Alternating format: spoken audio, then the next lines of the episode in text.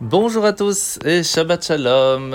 Nous sommes aujourd'hui le 22 du mois de Tammuz, veille de Parashat Pinchas, et nous allons continuer ensemble dans le Tanya, dans le chapitre 7 du Igeret à Teshuvah. Alors l'Admorazaken nous a expliqué que lorsque une personne va faire quelque chose à l'encontre de la volonté de Dieu, ce qu'on appelle une Avera, alors notre âme, notre Neshama va se couper d'une certaine façon de Dieu. Nous avons avoir un blocage entre la source de notre vie et nous-mêmes. Et c'est là que la Teshuvah est importante pour retrouver cette connexion. À ce moment-là, nous sommes appelés en galoute, en exil, puisque nous sommes un peu comme en prison.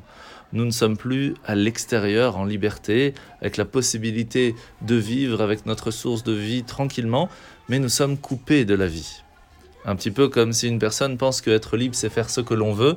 Imaginez une plante qui, on va lui dire, va où tu veux, marche où tu veux, mais tu ne peux pas être dans la terre. Elle n'est pas libre parce qu'elle n'est pas attachée à sa source de vie. La même chose, si un animal qui habite au pôle Nord et qu'on lui dit viens en forêt et fais ce que tu veux, il sera pas libre, il n'est pas dans son élément. L'âme juive, c'est la même chose. Alors il faut savoir aussi qu'il y a deux sortes de Averot, deux sortes de choses qui pourraient nous couper il y a par exemple une très grande faute, comme par exemple il y a un très grand soleil mais un très gros nuage qui ne nous permet pas de le voir, ou alors plein de petits nuages qui peuvent embêter la vue mais que la lumière peut encore passer. Mais quand il y en a trop des petits, cela peut aussi couper et que la lumière ne puisse pas passer. De la même façon, il faut savoir qu'il y a certaines fautes qui, même s'ils sont petites, une plus une plus une peut amener à, à ne plus voir le soleil et donc ne plus avoir même la volonté de venir prier, de venir à la synagogue, etc. Nous, l'importance de se poser la question.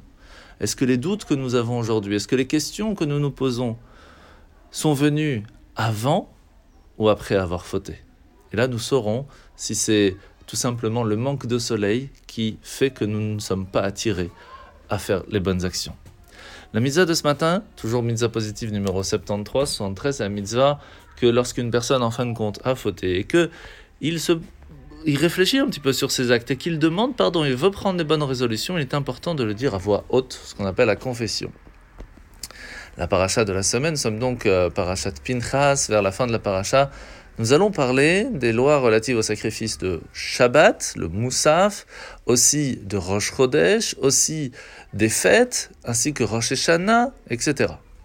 Ce qui est intéressant, c'est que le premier jour de Rosh Hashanah, c'est un renouveau annuel. C'est nécessaire. C'est très important. Pourquoi? Parce que à force de faire un métro boulot dodo continuel, on peut être limité, on va finir notre vie religieuse comme un processus répétitif, métro boulot dodo. Rosh Hashanah, c'est vraiment l'occasion de faire un bond en avant, de nous hisser au-delà de ça, pour ressentir de nouveau quelque chose de fort dans cette lumière qui nous entoure tous les jours. Bonne journée à tous et Shabbat Shalom